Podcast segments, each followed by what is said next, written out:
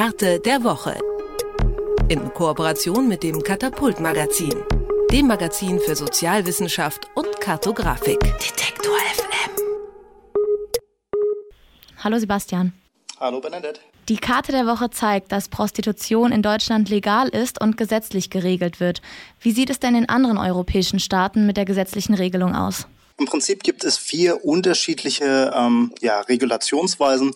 Neben Deutschland äh, gibt es weitere Staaten, in denen also Prostitution oder Sexarbeit, besser gesagt, sozialversicherungspflichtige Beschäftigung ist. Daneben gibt es aber wie beispielsweise Polen und Spanien äh, eine ganze Reihe von Staaten, in denen Prostitution zwar legal ist, aber eben nicht angemeldet werden kann und insofern auch nicht sozialversicherungspflichtig ist. Daneben gibt es Staaten, weite Teile Osteuropas beispielsweise und die Balkanstaaten gehören dazu, in denen also Prostitution illegal ist und vor allem die Prostituierten Bestrafung zu erwarten haben, bis hin zu Haftstrafen. Und ähm, um das also nicht zu machen, haben sich viele Staaten wie beispielsweise Schweden entschieden, dass sie nicht die Prostituierten bestrafen, sondern die Freier. 1999 äh, hat er mit Schweden begonnen und dann kamen Norwegen, Frankreich, Irland und inzwischen auch Nordirland dazu. Du hast es gerade schon angesprochen, das schwedische Modell, da wird besonders viel darüber geredet. Die Freier werden also bestraft. 2014 hat die EU ihren Mitgliedstaaten auch empfohlen, das schwedische Modell zu übernehmen. Großbritannien, Irland und Frankreich sind dem mittlerweile gefolgt. In Deutschland ist letztes Jahr ein neues Prostituiertenschutzgesetz in Kraft getreten.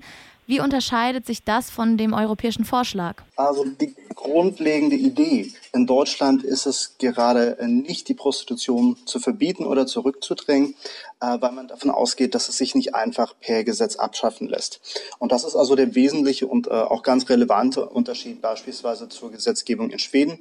Genau, man kann das Ganze legalisieren, ähm, man kann bestrafen, also es als Straftat ahnden und dann eben Prostitution oder eben die äh, Inanspruchnahme von Prostitution. Welches Modell ist für dich denn am effektivsten nach deiner Recherche?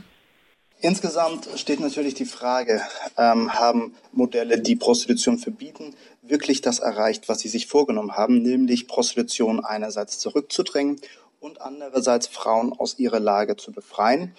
Ähm, und das ist nach all dem, was man bisher in der Forschung weiß, einfach nicht der Fall. Ähm, aber für alle, die in der Sexarbeit also tätig sind, geht es eigentlich eher mit Unsicherheit einher.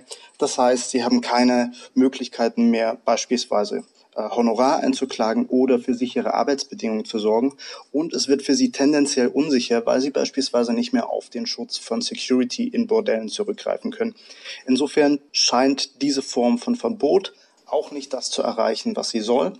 Insofern ist eine Legalisierung zumindest ähm, dann nützlich, wenn man nicht illegale Märkte schaffen will.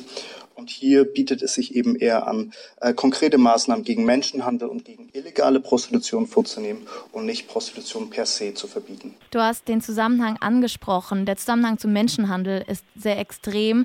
Was habt ihr in euren Statistiken rausgefunden? Es wird ja ganz oft korportiert, dass Deutschland ja der Hort des Menschenhandels geworden sei, seitdem also in, im Jahr 2001 von der rot-grünen Regierung Prostitution oder Sexarbeit äh, liberalisiert worden ist. Äh, und nach den Zahlen, die uns vorliegen, kann man das so nicht sagen. Im Gegenteil, die Zahl der Opfer von Menschenhandel in Deutschland sinken kontinuierlich seit 20 Jahren. Zumindest sofern das die Opferanzahlen in den offiziellen Ermittlungsverfahren sind. Dieser Zusammenhang, dass also Prostitutionsliberalisierung einhergeht mit Menschenhandel, der ist gemessen auf die Welt, gemessen auf viele Länder statistisch vorhanden, aber in Deutschland lässt er sich eben nicht so ohne weiteres beweisen. Der Unterschied zwischen freiwilliger Prostitution und unfreiwilliger ist schwer zu ziehen. Zum Beispiel Berufsverbände für Sexarbeiterinnen kritisieren eine Kriminalisierung. Was kannst du darüber sagen, was die Sexarbeiterinnen selbst zu der Debatte um Kriminalisierung sagen und ob es freiwillige Prostitution gibt?